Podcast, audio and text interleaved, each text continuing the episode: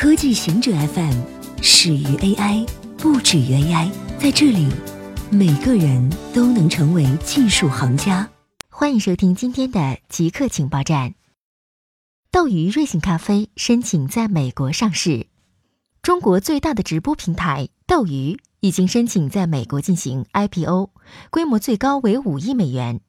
斗鱼得到了腾讯的支持。根据周一上传到美国证券交易委员会网站的招股说明书草案，斗鱼获得了二十九个全球性及全国性电竞赛事的独家直播权，包括英雄联盟、绝地求生和 DOTA 二等。招股说明书称，二零一八年第四季，斗鱼拥有数量最大的电竞观众群体，包括手机端和 PC 端，而在二零一九年第一季度。斗鱼月活跃用户量达一点五九二亿，同比大幅增长百分之二十五点七。中国咖啡业初创企业瑞幸咖啡也向美国监管机构提交了上市申请文件。该公司正力争在中国内地开店数量超越星巴克。瑞幸的核心业务是咖啡外送和外带，与星巴克不同的是，它的许多门店都没有座位，这使其能够更快的扩张。硅谷推崇的教育方式遭到了抵制。硅谷来到了堪萨斯的威灵顿，但进展并不顺利。八个月前，当地的公立学校推出了来自巅峰学习的一个基于网络的平台和课程计划。这个总部在硅谷的项目推广一种名为个性化学习的教育方法，用在线工具来定制教育。巅峰提供的这个平台由脸书的工程师开发。其资金来自扎克伯格夫妇。在巅峰项目中，学生们大部分时间都会花在笔记本电脑上，在线参加课程计划和测试，并按照自己的节奏完成。老师们只对学生起协助作用，开展辅导活动，并指导专项课题。这个系统对学校免费，但笔记本电脑通常需要另行购买。然后，一些学生开始出现头疼和手部痉挛的问题。一些人说，他们感到更加焦虑了。有个小孩出现反复的癫痫发作，还有一个则要求带他爸爸打猎用的耳罩来上课，这样就可以屏蔽同学的声音，因为现在大部分功课都是独自完成的。新闻出版广电总局禁止扑克游戏。新闻出版广电总局最近恢复了游戏审批，但在本月初举行的游戏会议上。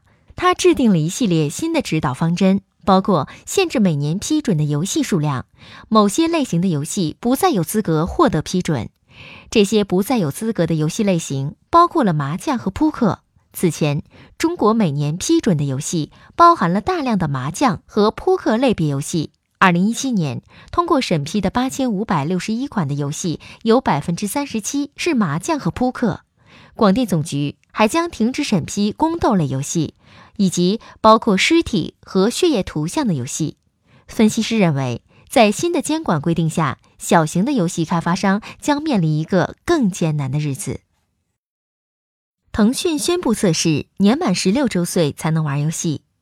腾讯是中国乃至世界最大的游戏公司，但在过去一年，它的游戏遭到了官媒党媒的批评，被指忽视了社会责任，让儿童沉迷于游戏。这一批评促使腾讯推进了所谓的健康系统及实名制系统。凡是启用健康系统的游戏，其用户账号都会接受强制的公安实名校验，以确认相关身份信息的真实有效。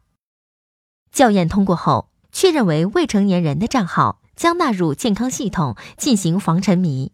十二周岁以下每天限玩一小时，十二岁以上未成年人每天限玩两小时。校验未通过的账号将禁止登录。现在，腾讯宣布将启动十六加试点，即年满十六周岁的用户才可以获得系统授权，直接登录游戏体验。十六周岁及以上的未成年用户仍会受到健康系统防沉迷规则的管理，每天限玩两小时。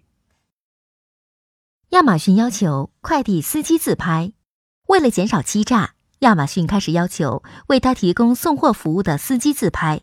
该公司将利用面部识别技术验证司机的身份，确保他们就是本人。亚马逊提供给司机的应用显示了新的要求：通知司机在继续工作前自拍，他同时提醒司机不要在开车时自拍。亚马逊此举可防止多人共享一个账号，防止技术上未经授权的人快递包裹。